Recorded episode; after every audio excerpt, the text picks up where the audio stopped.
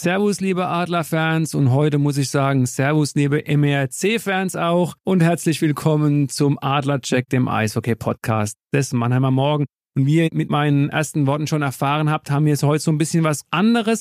Wir sprechen nicht so sehr über die aktuelle Situation der Adler Mannheim in der deutschen Eishockey-Liga. Nein, wir tauchen ein in die Nostalgie, in die Historie dieses Vereins der Blau-Weiß-Roten und da vielleicht vor allen Dingen die 70er Jahre. Denn neben mir sitzt nicht nur mein geschätzter Kollege Philipp Köhl, Servus Phil. Hallo. Sondern auch Hansi Kluth. Und Hansi Kluth hat in den 70er Jahren für den Mannheimer ERC Eishockey gespielt, ist sogar auch deutscher Meister geworden, allerdings nicht mit den Blau-Weiß-Roten, sondern mit der DEG. Darüber wollen wir unter anderem heute reden. Also Servus, Herr Kluth, schön, dass Sie da sind. Hallo, gerne. Im Juni irgendwann war es der Fall, dass Sie tatsächlich einigen ehemaligen Mitstreitern ermöglicht haben, nochmal in den altehrwürdigen Friedrichspark zu gehen und Abschied zu nehmen von diesem, ja, das ist ja mehr als ein Gebäude, das ist Kult im Mannheimer Eishockey, weil man ja momentan auch nicht weiß, wie lange er noch steht. Wie war es denn so, Herr Glut? Es war schön. Viele, viele alte Bekannten, die man wieder gesehen hat und viele alte Geschichten. Das hat ja bei mir persönlich angefangen, Anfang der 60er Jahre. Damals hatte das Eisstadion kein Dach und auch die Stehplätze hatten kein Dach und nur die Sitzplätze waren etwas überdacht. Das hatte natürlich bestimmte Konsequenzen, zum Beispiel beim Schlittschuhlaufen im öffentlichen Lauf, wenn es geregnet hat. Dann gab es so eine Wasserschicht von ein bis zwei Zentimeter auf dem Eis. Das hat uns Jungs immer wunderbar gefallen, weil wenn man gebremst hat, konnte man die Mädels nass spritzen. Das war wunderbar. Und beim Eishockeyspielen, da war das dann schon eher eine Herausforderung. Wenn man den Puck geführt hat, dann gab es ja immer so eine Wasserfontäne. Der ließ sich ja eigentlich gar nicht spielen. Ja, sobald man da einen Pass gespielt hat, ist der hängen geblieben. Also musste man die Scheibe dann führen. Die Sache war insofern ein bisschen schwierig damals, weil die Eishockeyausrüstung nicht so war wie heute. Also der Torwart, der hatte ja noch Schienbeinschützer, die waren aus Leder und mit Pferdehaaren gefüllt. Und wenn es geregnet hat und der ist hingefallen und alles nass geworden, der kam dann kaum wieder hoch. Es war also schon etwas, was man sich heute bei der Ausrüstung überhaupt nicht mehr vorstellen kann. Und auch wir, wir hatten ja noch so Baumwolltrikots und Schulterschutz mit Filz und so. Das hatte dann den unangenehmen Effekt, wenn man ins nächste Training kam und das hing dann alles in der Kabine, das war, hm, wie soll ich sagen, ja, der Duft der großen, weiten Eishockeywelt, ja, der da einer empfangen hat. Einmal ging meine Mutter mit in der Jugendmannschaft und hat mir nachher erzählt, sie hätte sich beinahe übergeben. ja. Kann ich mir gut vorstellen. Phil, du warst ja bei dem Termin live vor Ort dabei. Du bist ja auch quasi im Friedrichspark groß geworden. Wie war es denn für dich, auch gerade in den Gesprächen mit den alten Heroen? Was ganz, ganz Besonderes. Also ein sehr schöner Termin.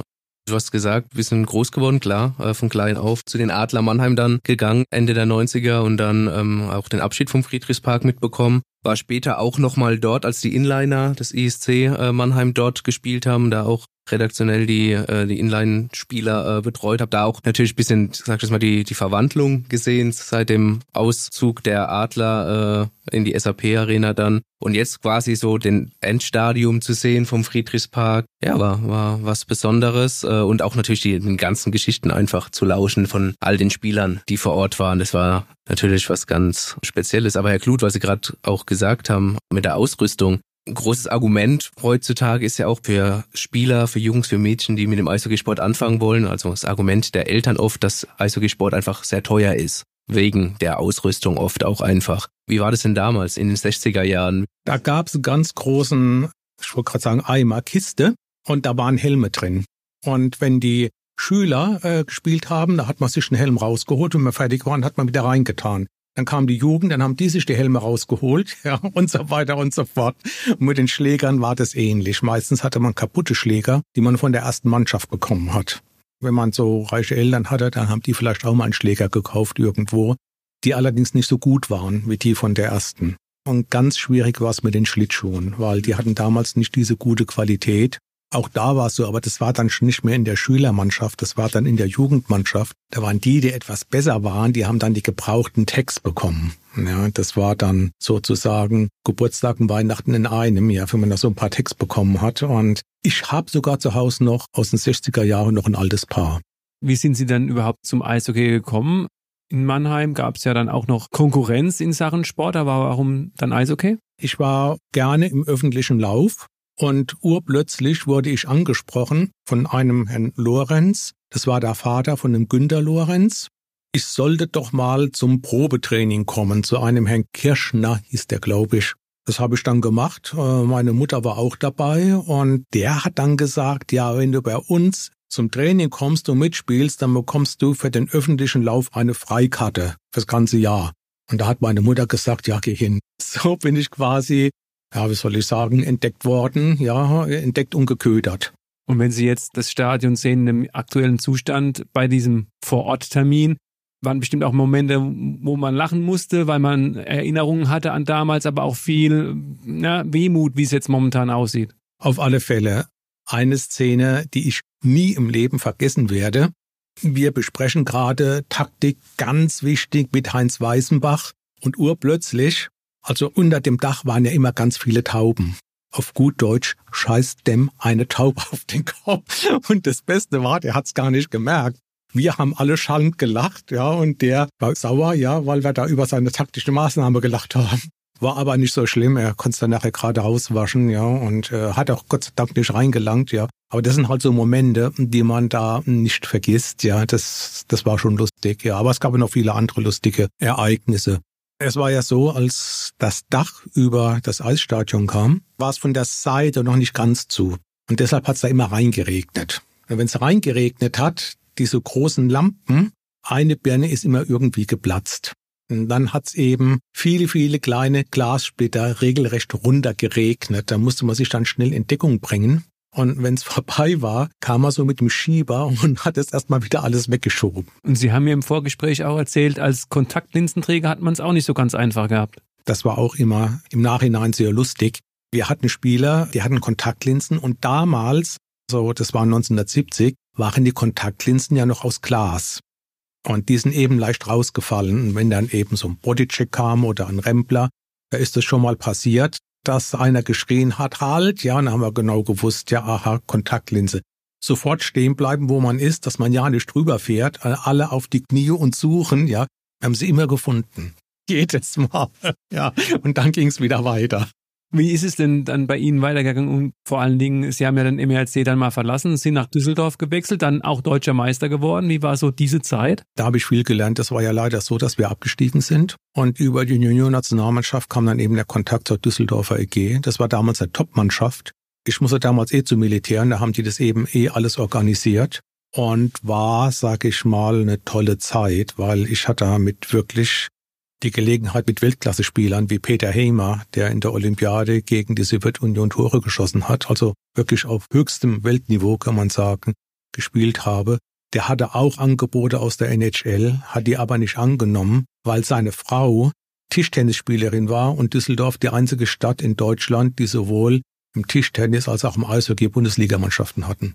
Da hatten die Düsseldorfer Glück. Ja, da waren noch viele andere. Es waren fast nur Nationalspieler, Kanadier oder Tschechen in dieser Mannschaft. Aber war schon toll. Also Sie sind dann wieder nach Mannheim zurückgekommen und tatsächlich auch den, den Bundesliga-Aufstieg dann gefeiert. Ja, ne? also der Hauptgrund war, dass ich äh, studieren wollte. Und zwar Betriebswirtschaftslehre, das war schon immer mein Wunsch. Damals hat man halt noch ganz naiv gedacht und hat gesagt, na ja, da ist die Uni und 30 Meter nebendran ist das Eisstadion. Ja, das lässt sich doch gut kombinieren. Wenn ich jetzt irgendwo in Heidelberg studieren würde oder in Düsseldorf in Bochum oder so, dann kann das schon wieder zeitlich eng werden. Und das hat auch wunderbar dann so äh, gut äh, funktioniert und äh, wir haben dann auch wieder den Bundesliga-Aufstieg geschafft. Und wie war das so? Also diesen Bundesliga-Aufstieg, wie viele Zuschauer waren da immer im Stadion noch zu Zweitliga-Zeiten? Das ist ganz unterschiedlich. Also als wir in der Bundesliga abgestiegen sind, da hatten wir am Anfang gegen Füssen oder so noch volles Haus. Und als wir dann schon abgestiegen waren, dann kamen noch so 800 zum Schluss. Und als wir dann in der zweiten Liga waren, dann kamen am Anfang erst wenige, aber nachdem wir da viele Spiele gewonnen haben, kamen auch immer mehr. Und ich weiß noch, gegen Spitzenmannschaften hatten wir auch volles Haus. Also das war wie bei der DEG, als wir Meister geworden sind. Ja, da waren so 10.000 Zuschauer, das war kaum zu glauben super Stimmung. Wie wurde der Aufstieg gefeiert? Muss ich ganz ehrlich sagen, das habe ich gar nicht so groß mitbekommen. Lag vielleicht auch daran, dass ich da ziemlich schwer verletzt war. In Augsburg wurde ich ja mit der Tage rausgetragen und habe dann zum Schluss, ich weiß nicht, ob die anderen noch gefeiert haben, aber ich hatte mich dann so ein bisschen zurückgezogen. Hat er bis zum Schluss mit Mühe noch durchgehalten, weil ich war da den, den Rest der Saison nicht mehr, nicht mehr so fit. Und war das dann auch mit ein Grund dafür, dass Sie dann 79 gesagt haben, das war's? Nee, das war eigentlich, weil ich dann mit dem Studium am Ende war.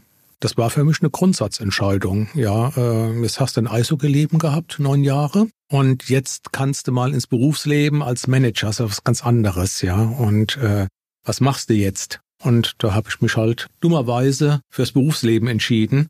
Und dann sind die Idioten deutscher Meister geworden. Ja, genau, das wäre natürlich unsere Anschlussfrage gewesen. Wie oft haben Sie sich schon in den Hintern gebissen, dass Sie nicht noch vielleicht ein Jahr mehr gemacht haben? Ja, ja, genau. Ja, gute Frage. ja, stimmt. Ja, kann ich nur, kann ich nur bejahen. Ja, ja, aber sowas weiß man vorher halt nicht. Sind auch noch Freundschaften von damals geblieben. Es war ja da die Zeit der Deutschkanadier gerade am Kommen. Die sind dann rübergekommen. War ja auch mit ein Grund, warum der MERC dann 1980 die Meisterschaft geholt hat. Wir hatten elf Deutschkanadier. Das Problem äh, Ende der 70er Jahre von eigentlich allen Eishockey-Mannschaften war, dass sie, wie man heute auf Neudeutsch sagt, andere Sorst waren. Also wenn wir zum Beispiel gespielt haben, ja, egal in welcher Mannschaft das jetzt war, wenn es eng wurde, dann hat man heute, da ist man nicht von vier Linien auf drei gegangen oder von vier Blöcken auf drei, sondern man hatte eh nur vier Verteidiger und ging von drei Stürmer auf zwei. Das heißt, man hatte im Endeffekt zu wenig Spieler insgesamt und konnte eigentlich auch keine kaufen, weil die anderen hatten auch keine. Und damit war eigentlich, ja, waren die Deutschkanadier eine, ich sag mal, charmante Lösung. Auf einmal hatten wir sehr viele Spieler und das eröffnet dann natürlich ganz neue Möglichkeiten. Man kann höheres Tempo gehen, ja, kann schneller wechseln und so weiter und so fort. Kontakt habe ich noch so regelmäßig eigentlich zu Jörg Etz und Harold Kreis. Hätten Sie sich damals, als Sie ihn so kennengelernt haben, den Harry vorstellen können, dass er irgendwann mal deutscher Bundestrainer ist? Ja, der ist schon aufgefallen. Ja, beim Harry sind mir zwei Sachen aufgefallen. Er war der Erste, der gut Deutsch sprechen konnte es gelernt hat. Also da hat man gemerkt, er hat schon was im Kopf. Und zwar auch einer, der eingefordert hat. Das fand ich gut. Warum kann ich doch, lass mich doch, mache ich, ja. Das, das hat mir damals schon imponiert. Ja, zum Nachhinein, ja. Vielen wird ja auch, wenn man über die alten, über die guten alten Zeiten spricht, über Heinz Weisenbach gesprochen, als Pionier, der dann rübergegangen ist und auch tatsächlich mit den Eltern der Deutsch-Kanadier gesprochen hat. Wie hat man das so als Spieler erlebt, diese Phase? Das war total innovativ und ungewöhnlich. Ja, wie gesagt, der waren immer zu wenig, auf einmal war man zu viel. Heinz Weisenbach hat ja auch mal in Südafrika gespielt, das heißt, er konnte gut Englisch, ja, das war dann überhaupt kein Problem äh, für ihn, äh, mit den Spielern da umzugehen und ja, es war schon hochinteressante Zeit. Weil ich muss sagen, so richtig gute Spieler damals, also mein Heraldkreis ja auch sehr gut geworden, aber nicht gleich im ersten Jahr. Roy Röttger war ein körperlich sehr starker Spieler, ja, aber war es auch kein Filigrantechniker. Die so zusammenzubringen, ja, das hat er geschafft und äh, hat daraus eine richtig gute Mannschaft gebildet, weil es war ja nicht so, dass wir nicht nur nicht abgestiegen sind, wir kamen ja auch gleich Meisterschaftsrunde. Das muss man auch mal sagen. Das war überraschend, damit hatte keiner gerechnet als sie dann ihre Eishockey-Karriere beendet haben, wie ging es denn dann in den 80er Jahren weiter? Gab es dann wirklich so diesen absolut harten Schnitt? Oder sind sie dann vom Spieler zum Fan geworden? Oder wie ging es dann weiter bei Ihnen? Ich war weg. Ja? Ich war total weg. Bis 2004. 2004 wurde ich eingeladen. Da gab es ein Promispiel von der Meistermannschaft, wo ich ja nicht dazugehörte, aber die kamen dann auf mich zu und haben gesagt, du warst so lange dabei, du machst einfach mit. Ich weiß nicht, irgend so ein Benefizspiel oder sowas. Ja, und da habe ich alle Alten wieder getroffen. Dann habe ich gesagt, Mensch, ja, das war doch ein schönes Leben, das musste irgendwie reaktivieren. Hab dann auch wieder angefangen, in Darmstadt Eishockey zu spielen, ja, eine Eishockey-Ausrüstung gekauft und seitdem bin ich so wieder drin, Trainerlizenz gemacht und so weiter und so fort. Und nach wie vor auch noch Trainer in Darmstadt, haben Sie mir auch erzählt. Ja, ich hatte, äh, zurzeit mache ich die U U7. Das ist für mich total neue Erfahrung, ja. Vorher war es die U15, U17 und das war, fand ich, hat unheimlich Spaß gemacht und U7 ist eine ganz neue Welt. aber das ist auch schon lustig. Und wie ist es da momentan in Darmstadt? Viel ist ja momentan in der Diskussion, dass Kinder kaum mehr in die Sportvereine gehen, wegen ja, anderer Verpflichtungen auch in der Schule oder die Konsolen, die zu Hause stehen. Wie ist es gerade mit der Nachwuchsarbeit in Darmstadt? Also es ist schon so, dass sage ich mal, die, die Grundmotivation bei vielen ja doch einfach nicht so gegeben ist. Also ich hatte zum Beispiel einen Spieler, der, den fand ich ganz gut, der war sehr gut im Zweikampf. Das Blöde war nur, es war ein hervorragender Judoka. Und der fragt sich dann aus, was, was mache ich eigentlich langfristig? Ja, und da kann man auch sagen, Schule plus Judo plus Eishockey, ja, geht nicht. Besser ist du, du entscheidest dich.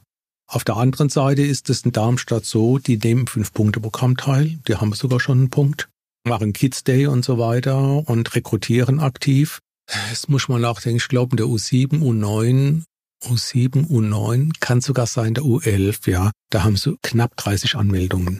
Zum Training kommen zwar nur immer so zwölf, ist ja egal, ja, Hauptsache es geht dann so ein bisschen voran, ja. Und ähm, es ist natürlich so, dass die Trainingsmethoden heute ganz, ganz andere sind. Früher, da hatten wir ja noch Konditionstraining auf dem Eis, ja, und heute sagt man die Athletik, ja, da muss man nicht aufs Eis gehen. Das können wir Spezialtraining machen außerhalb der Turnhalle oder sonst wo, auch während der Saison, ja. Und auf dem Eis, dann nutzen wir die, um wichtige Sachen zu machen, also Stocktechnik, Taktik oder sonst was. Und das war zu unserer Zeit noch nicht der Fall. Und es ist halt wirklich so, dass ja auch der Deutsche Eishockeybund auf seiner, ach, wie heißt das immer, RTK-Rahmentrainingskonzeption oder so ähnlich, ja. Da ist halt für jede Altersgruppe ist dann, sind dann Übungen da. Die kann man sich als Trainer dann runterladen, kann sich seinen Trainingsplan machen und sagt, okay, ja, in dieser Altersgruppe müssen die lernen, eine Scheibe zu führen, zum Beispiel. Und da gibt's auch so fünf Übungen. Da macht man so vier Stationen oder sowas und dann hat man noch so drei Co-Trainer oder was. Und da kommt die schon läuferisch und stocktechnisch ganz gut voran. Also das muss ich sagen, war besser durchdachter als bei uns. Jetzt gerade in der vergangenen Woche sind ja die deutschen Handballer, die U21-Handballer Weltmeister geworden. Dann heißt wir müssen das Jahrzehnt zum Handballjahrzehnt machen. Ähm, die deutschen Eishockey-Jungs haben bei der WM jetzt im Mai Silber gewonnen. Kommt sowas tatsächlich jetzt bei der Basis an? Also hat man da so einen kleinen Boom gemerkt jetzt? Bei den U7er nicht. Definitiv. Bei den U17ern weiß ich nicht, zu denen habe ich jetzt zu wenig Kontakt. Ja, ich denke aber schon, dass das da schon ankommt. Davon kann man schon ausgehen. Dann lassen Sie uns nochmal zurückkommen zu dem Ausgangspunkt dieses Treffen im Friedrichspark. Wird es so ein Treffen nochmal geben? Wie ist der Stand der Dinge? Stand der Dinge ist so, dass falls gebaut wird und es eine Baugrube geben sollte, Herr Gürlich vom Bauamt gesagt hat, dann könnten wir uns dort nochmal treffen. Ich sammle zurzeit die ganzen Adressen und schicke die auch wieder zurück, dass wir dann im, das könnte Oktober nächsten Jahres sein, hieß es, dass wir uns dann nochmal treffen und da vielleicht nochmal grillen. Ja, das haben wir vor. Wobei wir den Kreis noch weiter ausbauen wollen. Es war ja so, dass wir einige Spieler gefunden haben, die bisher verschollen waren. Da haben wir die Kontaktdaten aber die konnten leider nicht kommen. Ja, das war also der Edi Steckmeier und der Dieter Buchner. Und dann hoffe ich, dass die dann auch wieder kommen und vielleicht auch der eine oder andere, der sich dann noch meldet. Phil, du warst ja, wie gesagt, auch dabei. Kannst du uns einen neuesten Stand geben, wie es mit dem Friedrichspark weitergeht? Laut Stadt, laut dem Bauamt ist es dann auch so, dass jetzt erstmal eine Fellgenehmigung äh, eingeholt werden muss oder sie hoffen, die für Herbst zu bekommen, sprich die Bäume, die ums Eisstaaten sind, die müssen erstmal gefällt werden und dann ist der Plan so natürlich dann den Friedrichspark abzureißen und dann kommen drei Gebäude für die Universität hin, die zur Straße quasi hin ausgerichtet sind und auch von der Fläche her, so hieß es, tatsächlich nur die Hälfte von dem damaligen Eisstadion ähm, dann einnehmen werden. Und mit der anderen Hälfte weiß man schon, wie, wie das genutzt wird? Da ist bisher noch jedes Planspiel offen, so wie ich es verstanden habe, ja. Und was ich mich so frage, ich bin 1992 zum Eishockey gekommen und ich habe jetzt mit einigen, auch mit Phil, schon drüber gesprochen, Mensch, also wenn der Friedrichspark da nicht mehr da ist, dann muss doch zumindest mal so eine Gedenktafel hin. Haben Sie da irgendwie was mal gehört oder könnten Sie sich vorstellen, so als auch mal, Sie haben ja gute Kontakte dann auch zur Politik, mal anzusprechen, also dass er gar nichts mehr an diese Ruhmeshalle da erinnert, das mag ich mir gar nicht vorstellen. Ich kann es mir auch nicht vorstellen.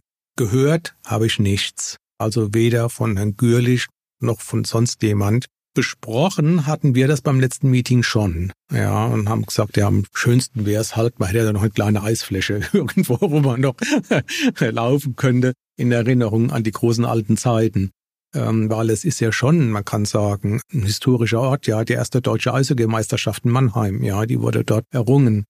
Ja, ob man da was machen kann, ja, ich weiß es offen gestanden nicht, ja. Äh, war in dieser Richtung bisher auch noch nie aktiv, aber ist ein guter Anstoß. Es war ja nicht nur eine, eine Kultstätte in Sachen Eishockey, es haben ja auch Bands dort gespielt, die Rolling Stones, und wenn man das irgendwie Man braucht ja vielleicht nicht viel, aber so irgendwie so eine, Gedenktafel, also würde mich persönlich auf jeden Fall sehr freuen. Wir hatten es ja auch vor einem Jahr oder so mal mit Adler-Geschäftsführer Matthias Binder. Auch er hatte da offene Ohren dafür, dass, dass man sowas zumindest mal an der richtigen Stelle mal anbringen könnte. Ja, ich meine, wenn da so viel übrig ist an Raum, könnte man da vielleicht, das ist gerade eine Idee, die mir jetzt kommt, so eine Art Hall of Fame machen. Ja. Das wäre zum Beispiel was, ja. Das wäre was, ja. Das, da braucht man nicht viel Platz. Das kann sich ja nur auf Mannheim beschränken. Ja, äh, was weiß ich, von Bruno Gutowski bis, was weiß ich, ja, flach da, ja, dass man da irgendwie Bilder hat oder Videos oder sonst was, ja, und vielleicht mal noch die Geschichte aufzeigt. Denn die meisten wissen ja gar nicht, wie die Geschichte zum Beispiel vor dem Zweiten Weltkrieg war. Ja, und ich glaube, dass auch viele nicht mehr wissen, wie eigentlich das Ganze ausgesehen hat, als es noch Baracken waren. Das fand ich so schön, dass wir auch so wirklich ältere Semester dabei hatten, wie den Peter Milling und den äh, Paul Kahner, ja, die das noch kannten und teilweise auch noch Fotos davon hatten. Ja, äh, das war ja mal schön, sowas aufzuzeigen, die Entwicklung, die historische. Und wenn Sie den Namen Blachter jetzt genannt haben, so ein bisschen verfolgen Sie schon noch, wie es mit dem MRC bzw. jetzt den Adlern weitergeht, oder? Ja, ja, auf alle Fälle, ja. Man schaut sich die Spiele halt so an und analysiert die auch so ein bisschen, ja. Bedauert, dass sie nicht Meister werden, aber so ähm, richtig engen Kontakt, so wie es ich früher hatte, ja, äh, das habe ich jetzt im Augenblick nicht mehr. Und wenn Sie den Sport heute mit dem von ja, vor 30, 40 Jahren vergleichen, was hat sich so am meisten weiterentwickelt? Was sich sehr stark verändert hat, war die Athletik und die Physis. Ja, ich meine, diese, wie gesagt, ja, ist, äh, die Physis, die wird ja heutzutage schon außerhalb trainiert. Gerade die Adler und Jungadler haben ja eigenen Kraftraum sogar. Und wenn man sich zum Beispiel das Konditionstraining anschaut, die laufen, ich glaube, fünf bis sieben Mal die 300 Meter zum Schluss. Äh, das heißt, wer das schafft, der läuft auch diese 15 Minuten total durch in einem hohen Tempo. Das heißt, äh, man hat hier die Möglichkeit, Spieler aufs Eis zu schicken, die wirklich das Spiel eng machen können, die laufen können. Das hat man auch in der WM gesehen, ja, dass man eben Spieler einfach ablaufen kann von Anfang bis Ende. Das finde ich ist der größte Unterschied, diese Fitness. Ist ganz interessant, äh, es gibt ja einen Tatort auf offener Straße und den kann man sich einfach anschauen im Internet. Und da ist ab Minute 52 das Spiel Deutscher Meister e.V. Füssen gegen Mannheimer ERC. Und wenn man sich das anschaut ein Spiel heute, da sieht man, dass das Tempo ein ganz anderes war. Da hat man mal einen schönen Vergleich. Da gab es aber noch eine schöne Anekdote, die haben sie, glaube ich, im Friedrichspark erzählt, dass das Spiel, also sie haben ja auch mitgespielt bei dem Spiel und ähm, es ging aber, glaube ich, haushoch für Füssen aus. Also Füssen hat es gewonnen, aber ich glaube, der Spielstand wurde immer 1-1 eingeblendet im Tatort. Ja, im Tatort war immer 1-1, ja, und wir haben das Spiel haushoch verloren, ja. Das war schon lustig, ja. Ja, es war, war so schon ein bisschen komisch, ja. Da hat auch so ein Eise gespielt und dann ist es so ein Fernsehteam, ja, und, und, und mich damit, ja. Aber war eigentlich ein sehr schönes Erlebnis. Ich merke schon, vielleicht treffen wir uns einfach nächstes Jahr nochmal, wenn die alte Clique nochmal beisammen war und vielleicht kann man ja noch den einen oder anderen mit ins Podcast-Studio zu uns holen. Aber erstmal vielen Dank, Herr Kluth, dass Sie heute da waren für diese wirklich sehr vielen netten Anekdoten. Phil, auch dir vielen Dank und schön auch, dass du den Termin für uns wahrgenommen hast. Du hast mir ja auch ein paar Mal gesagt, dass es für dich selbst auch ein sehr schöner Termin war, nochmal im Friedrichspark. Absolut. Ja, und an euch da draußen, ihr habt ja heute gehört, war ein bisschen eine Special-Folge, wenig Adler, viel Historie. Wir würden uns natürlich freuen, wenn euch auch das gefallen hat, was wir hier heute gemacht haben. Lasst uns ein Like da bei Spotify, Apple Podcast oder dieser. Abonniert uns. Am einfachsten und kostenlos, ihr wisst es, geht es unter mannheimer-morgen.de slash podcast. Wir sind ja in der Sommerpause, in Anführungszeichen, so ganz weg sind wir nicht.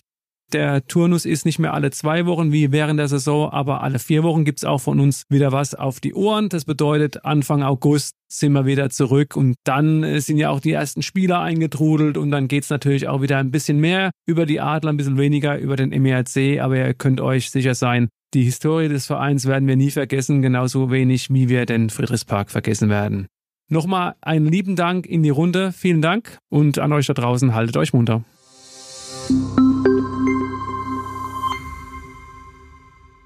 Ein Podcast des Mannheimer Morgen.